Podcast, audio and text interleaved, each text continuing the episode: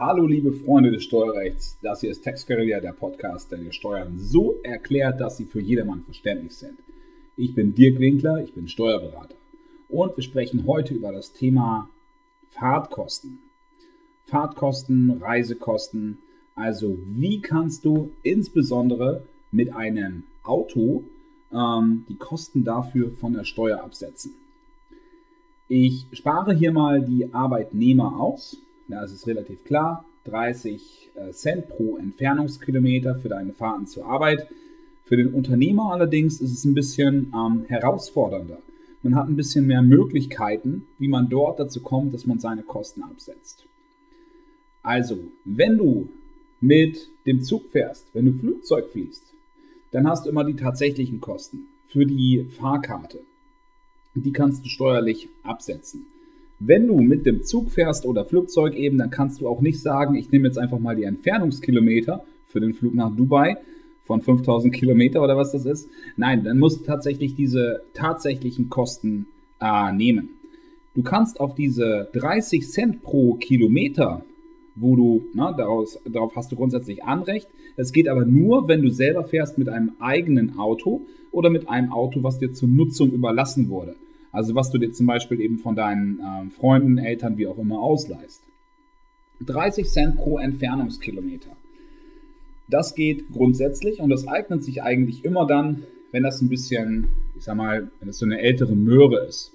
Na, wenn es jetzt kein neues Auto ist. Wenn du allerdings selber ein Auto neu kaufst, denkst, okay, das ist das Auto, was ich für mein Business brauche, ähm, dann empfiehlt sich das natürlich auch darüber nachzudenken, ob man die Kosten komplett in, ähm, in die Firma mit reinnimmt. Hast du wahrscheinlich schon mal was davon gehört. Es gibt die sogenannte 1%-Regelung, es gibt die Fahrtenbuchmethode.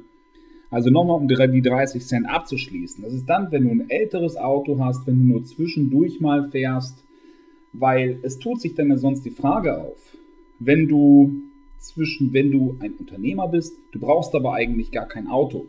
Du wirst allerdings zwischendurch mal ähm, ähm, Geschäftspartner besuchen oder du wirst mal irgendwelche Sachen zur Post bringen. Brauchst es allerdings nur zum geringfügigen Teil für dein Business, dann lohnt sich das auch nicht, das ähm, dort anzumelden. Also, was heißt, es lohnt sich nicht? Ähm, du fragst dich natürlich, okay, gut, ich kann ja die ganzen Ausgaben, die ich dann für das Auto habe, grundsätzlich erstmal von der Steuer absetzen. Ähm, grundsätzlich ist das richtig, aber dafür kommt eben dieses Thema 1%-Regelung oder Fahrtenbuchmethode ähm, wieder auf den Tisch. Was bedeutet das grundsätzlich? Also, wenn du dir ein Auto kaufst und die Fahrten möchtest du betrieblich absetzen, dann sagt der Gesetzgeber, du wirst mit diesem Auto auch immer privat fahren. Und man kann das Ganze bei einem Auto relativ gut aufteilen, nämlich die Kilometer, die du fährst. Ein paar davon ähm, fährst du tatsächlich betrieblich und ein paar davon fährst du sicherlich auch privat. Und ähm, eben anhand der, An der Anzahl der Kilometer kann man das wunderbar aufteilen. Jetzt gibt es die Fahrtenbuchmethode. Das heißt, du führst relativ detailliert ein Fahrtenbuch, schreibst bei jeder Fahrt, wenn sie betrieblich ist, welcher, äh, wo ist der Zweck? Also wen hast du Besuch und was war der Anlass der Reise? Kilometerstand bei Anfang der Reise, Kilometerstand bei Ende. Und so kann man, ähm, weil das Ganze zeitnah und konsequent geführt wird, am Ende des Jahres genau sehen, wie viele Kilometer der insgesamt gefahrenen waren betrieblich, wie viele privat. Angenommen, 60% waren betrieblich, dann kannst du sagen, 60% sämtlicher angefallener Kosten, die du als Betriebsausgaben hast, bleiben Betriebsausgaben und 40% werden sozusagen davon abgezogen und nur 40, äh, 60% der gesamten Kosten, die du nachher hattest für das Auto, die kannst du von der Steuer absetzen. Macht ja durchaus Sinn. Die 1%-Regelung ist eine Vereinfachung. Dann sagt man nämlich, man nimmt den Bruttolistenpreis des Fahrzeuges nimmt davon 1%. Und das ist genau der Wert, den man pro Monat gegenrechnet. Na, also angenommen, du hast Abschreibung, also du hast sämtliche Kosten, wir gehen gleich nochmal genau darauf ein, was es sein könnte. Man hat 10.000 Euro Kosten für das Fahrzeug. Dann hat das Fahrzeug neu oder als Bruttolistenpreis Also ganz neue unverbindliche Preisempfehlung mit sämtlicher Sonderausstattung. 50.000 Euro gekostet. Davon 1% sind 500 Euro. Ähm, davon 12 Monate.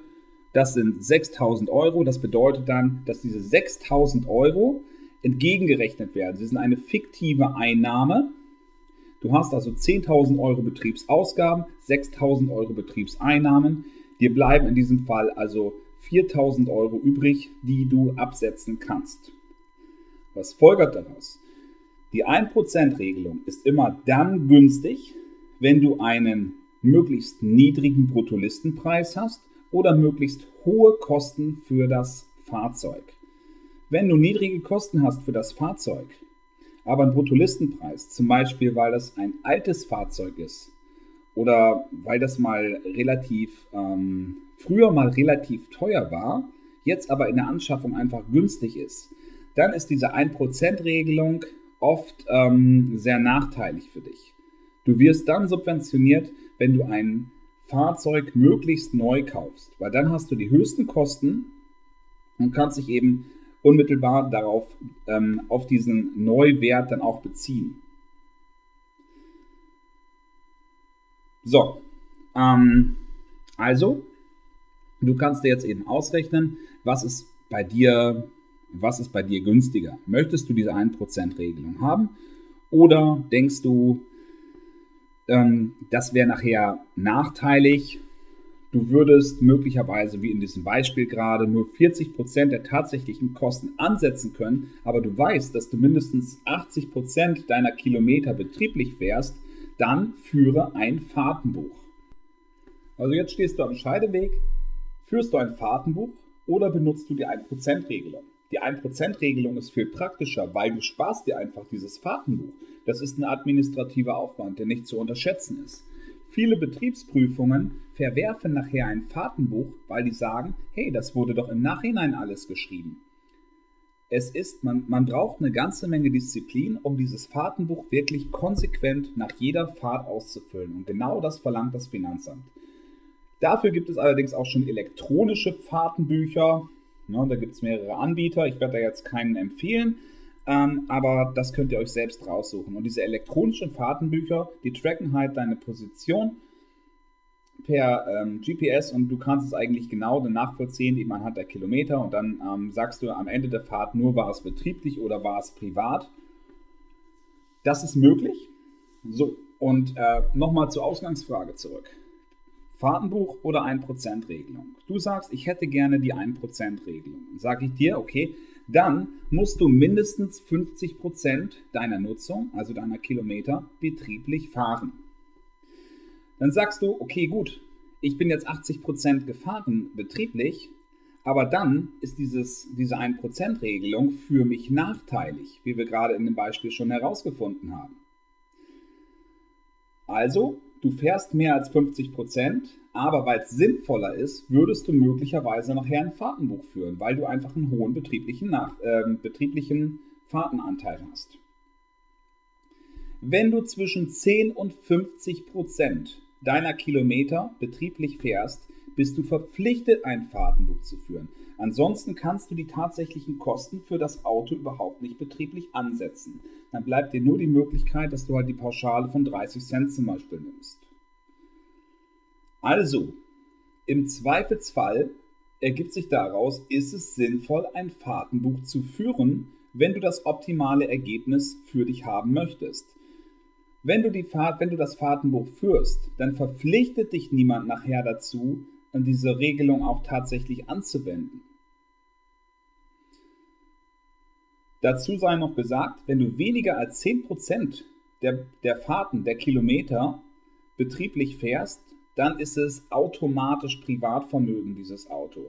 Also dann kannst du die tatsächlichen Kosten definitiv nicht ansetzen, aber eben es bleibt dir dann noch die ähm, Möglichkeit, die 30 Cent, übrigens nicht 30 Cent pro Entfernungskilometer zur Arbeit, sondern der tatsächlich gefahrenen Kilometer. Nicht die einfache Entfernung, sondern die ähm, quasi doppelte Entfernung, der Hin- und Rückweg, den kannst du dann absetzen. Also eben die Entfernung, auch wenn ähm, die Empfehlung, auch wenn du es nicht hören magst, führe dieses Fahrtenbuch, damit du die bestmöglichste Lösung für dich habe. Ich habe noch einen äh, Pferdefuß an dieser Geschichte. Eben folgende Anekdote ähm, aus eigener Erfahrung.